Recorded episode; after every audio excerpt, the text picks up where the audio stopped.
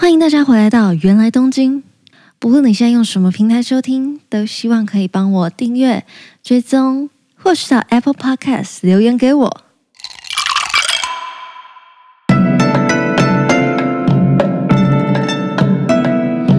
かえりなさいませ。为什么要去打工的第二个原因，就是因为我从一月三号之后，也就是打完工的隔天开始， 就要去我之前有提到很多次的我的周三咖啡友那个长野妹子的长野老家。之前有跟大家提到说，他邀我在新年的时候去他家玩，然后我那时候就很兴奋，想说天哪，我真的竟然遇到了一个日本人，他是。真心诚意的邀约我去他的老家玩三天两夜，他不是讲讲哦，他在那个当下就跟我约好时间，画得很清楚，就是一月三号到一月五号。他还苦恼了一阵子，因为他一月五号下午其实有事情，他很极力的把那件事情排开。我记得我那时候原本跟他说的是，诶，你一月五号没有事情，那没有关系啊。那一月五号我离开你家之后，你可以放我到车站附近，随便让我下车。我自己就可以玩一天了，因为反正我有我有手机嘛，然后我又看得懂日文，我也会说日文啊，我会没有问题的。嗯，我那时候就让他放心说，诶，那你就去做你的事情没有关系，我可以自己解决最后一天。就他那时候很诚恳，然后眉头深锁的跟我说，不行不行，我不能放你一个人在你不熟悉的地方，我会把事情排开，我不会让你自己一个人待在那边。我那时候听到我觉得超级感动，哎。他真的是让我对日本人交友的那方面还是没有完全的幻灭，还是抱有一点点、一点点希望吗的一个存在。就是我真的很感谢他这样子的真心诚意的跟我交朋友，然后对我这么好。所以，嗯、我到现在还是没有彻彻底底的对日本人感到。还没有彻底的对日本人感到心寒啦，因为我知道我还有这样子对我好的朋友存在。嗯，好啦，在其实今天主要就是想要跟大家分享去日本人的老家大概是长怎么样。其实我在去他家之前，我一直觉得很紧张，因为想说日本人是一个很重礼数，是在很重礼数的一个民族。然后，哦，我敬语又没有学得很好。我就很怕可能得罪他家的长辈，他家长辈就是爸爸妈妈啦。我其实很怕得罪他爸妈，还是没有做到什么礼仪，让人家觉得哎、你很没有礼貌。所以我在去之前，我就偷偷问了我的其他日本朋友说：“你们去到那个去到一个日本人的家，需要注意什么？”然后他们其实，我觉得我不知道，我不知道他们是客气还是怎样。但我那时候得知的资讯，最主要的就两个。一个是问候，就是要记得问候人家。可能如果你不知道叫什么的话，你可以先问他说：“诶，怎么称呼？”通常可能叫爸爸跟妈妈就好了。然后另一个要记得的是要带个伴手礼。所以我那时候就请一个朋友从台湾买了凤梨酥。我想说买凤梨酥应该是最佳礼品之一吧，就买了凤梨酥带去。这样，接下来这个故事我们要来一点倒叙的手法。我先。先让时间来到最后一天。我记得我那天一跟他们家人道别，然后跳上回东京的巴士，一坐下来，我都还来不及把那个超厚的羽绒外套脱掉，我就赶紧的拿出手机，打开我的 Line，迫不及待跟我妈说：“我觉得人生中真的有太多太多事情比……”死盯着课本，比念书都来的有意义多了。我真的觉得这一趟去了长野妹子家，学到好多东西哦。而且那种学到啊，很难用言语去形容。说我到底是学到了呃，比如说三十个单字啊，还是学到了什么什么什么，很难用量化去形容那个学到。但是你知道那个感受上，那个体验感，就让你觉得说你好像你好像充实了、丰富了更多的东西。一月三号那天，我是从新宿车站自己搭往长野的高速巴士。那天我跟长野妹子约在长野车站那边，她说她会跟她爸一起开车来载我。我现在想起来就觉得，诶，那趟旅行有好多我的第一次啊。那也是我第一次坐在日本人家的汽车上，哎，这件事情听起来有觉得很有趣吗？我我自己当下在第一次体验这件事情的时候，觉得很有趣。可能对很多人，很多住在那边很久的人来说，可能会觉得这件事情就是一个稀松平常的事。但对于游客或是刚到那边念书没有多久的学生来讲，这个体验非常非常非常有趣。平常在东京的交通工具，每天都是电车啊，偶尔搭个公车。这是我第一次坐在汽车上，而且又是朋友的爸爸开的汽车上。我记得我上车聊没几句，被问的第一个问题是什么呢？这也是我觉得日本人非常非常非常有礼貌又贴心的一点。呃，他爸爸很早很早就问我说：“妈妈今天要准备晚餐，然后我有没有什么食物是苦手？有什么食物是不吃的？”不太敢吃的，然后我就说哦，我不敢吃苦瓜，其他都 OK。然后爸就说哦，苦瓜是夏天的食物，所以所以放心，现在没有苦瓜，那就很棒啊。这样子妈妈做什么我都应该敢吃，这样。哎，我也是那个时候才知道苦瓜原来是夏天的食物，我真是一个很没有常识的小孩啊。我印象中的那三天就是不停的被喂食，被喂食，然后被带去玩，被带去玩，然后被喂食，被喂食，每天都吃到超级的饱，那个饱是超级哦，饱到我真的是没办法再多塞一个东西。总之，你可以感受到他们非常盛情的接客，盛情的接客。我也一直跟他说，哎，赶快来台湾，有机会的话，快点来台湾，换我带你去玩，这样。第一站，我们去了长野一间非常非常有名的荞麦面店。我印象中，我已经忘记那间店的店名叫什么了，但我知道那间店的对面，就在它的，因为日本路都小小的嘛，就在那那间店的正门口啊，对面对接就是那个冬奥的纪念碑。那年是二零二，诶，那年是二零一八。他爸爸好像跟我说是什么？二十年前的冬奥在那里办的吗？二十年前的话，应该就是一九九八年的冬季奥林匹克运动会。好啦，总之我们就先去吃东西，然后 拍了点照，再好像就是去松本城吧。我今天不会细碎的讲那个旅游的景点啊、行程什么，因为长野大家应该如果要去玩的话。就是大家自己可以知道有哪些景点可以玩。主要我想要分享一些在他家度过的一些有趣的事情。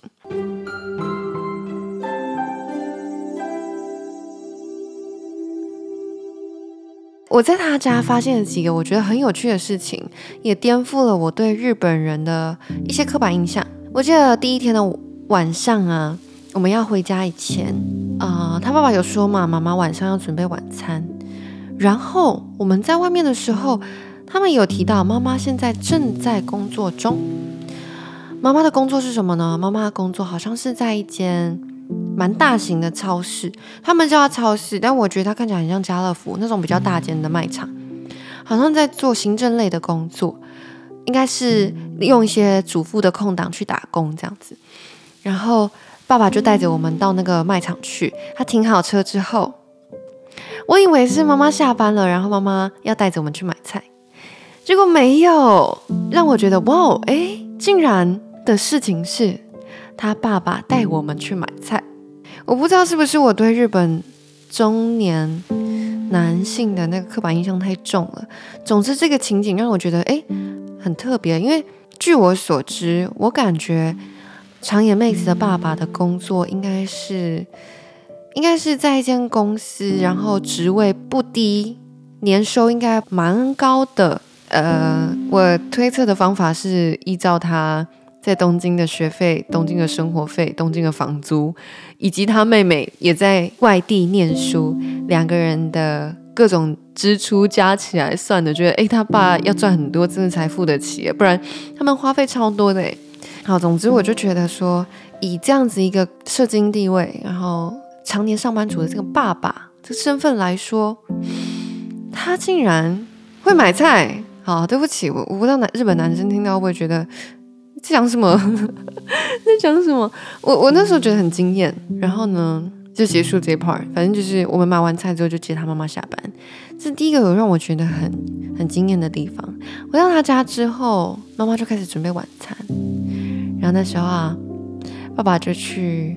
厨房拿一些下酒菜，在吃饭之前，他爸爸就问我说：“哎，你你会喝酒吗？你是可以喝酒的吗？”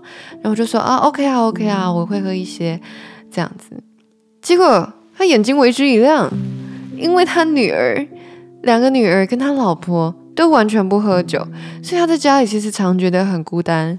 然后那天我去啊，他就觉得终于，终于他喝酒有人陪了。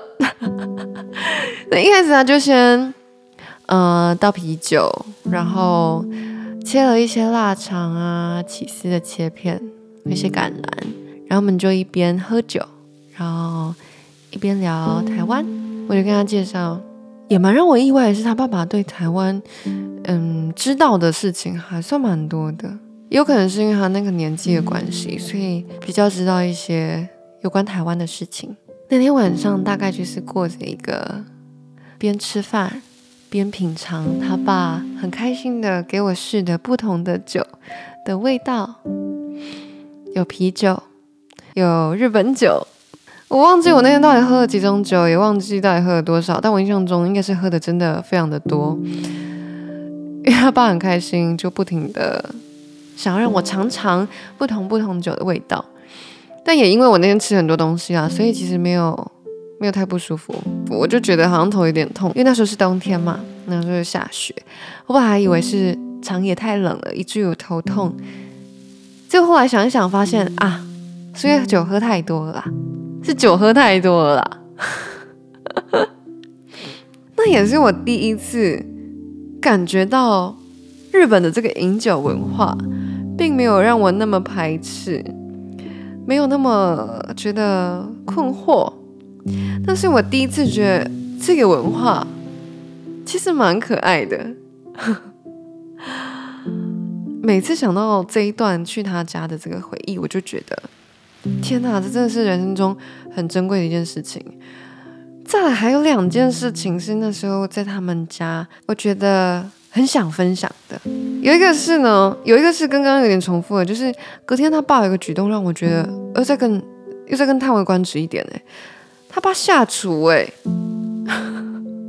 他爸下厨哎，我那天除了带凤梨酥去，我还有带了一包干的珍珠，就是变呃全联啊那种超市就有卖的干珍珠，我有带那个去日本，我那时候带去他家，他后来回东京的时候跟我说，那个那个。珍珠他妈一直煮失败，他爸一煮就好了。诶，他爸平常就是会去厨房的人诶，不是只是去厨房摸一摸，是去厨房会煮饭，然后会做点家事。这很不知道，好啦，我我真的是我真的是不良示范吧？我对人家的刻板印象那么严重。我那时候真的觉得 这个家庭很可爱，就是他爸爸会做这些事情。最后一件，最后一件，我觉得真的是该跟大家分享，而且这个举动也让我觉得天哪，天哪，我真的太敬佩了，就是投以敬佩的眼光。就是呢，在一月五号最后一天下午要离开之前，我就偷偷问了我的朋友说，我可不可以在离开之前跟你们合照一张？诶，听起来没有什么奇怪嘛，但是。大家想想，通常我们说，诶，我可以跟你们全部合照一张吗？我们会怎么做？我们会呃，在路上可能找一个人，然后请他拿着我们的手机帮我们全部拍一张照嘛，就一二三，耶，好，诶，谢谢谢谢谢谢呢，诶，谢谢，好好好。然后你可能看着照片觉得，诶，也不是很满意啊，我眼睛怎么闭起来这样？就是很快速的完成这件事情啊，反正就拍拍嘛啊，做个纪念这样。在我认知里面，我以为就是拍个照大概长这样子。后来这件事情真的让我反省很久，太草率了。我觉得一直很佩服日本，也是我当初去的初衷之一，就是我觉得他们的那个认真的态度、认真的那个精神，让我一直很佩服。那那天我提出这个请求之后，他有转告给他爸爸。结果你知道他爸爸是怎么样的让我们拍照吗？他拿出他们家的单眼相机，架上了。相机脚架，好好的调了角度，然后确认大家都 OK 了，大家都坐好了，大家都衣装整齐，好，倒数十秒，然后爸爸再坐进来，然后我们就是很认真的、很认真的完成了大合照这个动作。除了在他们家的沙发先拍一张，我们到了户外。到户外什么意思呢？就是我真的要离开他家了，我要把行李放他爸的车子了。我们全部的人要一起去长野车站了。一出家门，他爸把我东西放好之后就说：“哎，来来来，我们在门口再拍一张。”一样，他就再做了一次，脚架调好位置，然后对好，大家都好好的，大家都准备好喽，才按下去，倒数十秒，他爸再进来。然后大家很认真的完成了这张合照，这件事情让我回味了很久。我不知道大家有没有感受到我当下的那个感动以及愧疚。其实我愧疚的不是说什么啊，我当初的想法怎么那么粗浅啊？我愧疚的其实是，哎，我来到日本就是想要学日本人这样的精神。我我对这件事情是非常崇拜的。我对这件事情是非常向往的，因为我觉得在我个性里缺少了这样的东西。结果我到了最后，到了最后，我发现我的思想还是停留在原本的样子，没有因为这半年在那边，然后有所改变。因此，他爸的这个拍照的动作，让我重新反省了很多。包括现在我在回想这件事情的时候，我也一边的在想。那我在那之后呢？到现在呢？为什么在做每一件事情的时候，都尽可能的在，都尽可能的在更专注，在更认真的去完成它呢？以上就是今天想要跟大家分享的。去到了长野妹子家，让我感受到满满的。该说什么呢？感动吗？充实？我觉得还是回到那句话，我觉得真的有太多太多的事情比念书更重要了。嗯，谢谢大家今天也准时回来收听《原来东京》，那我们就一样下周再见，拜拜。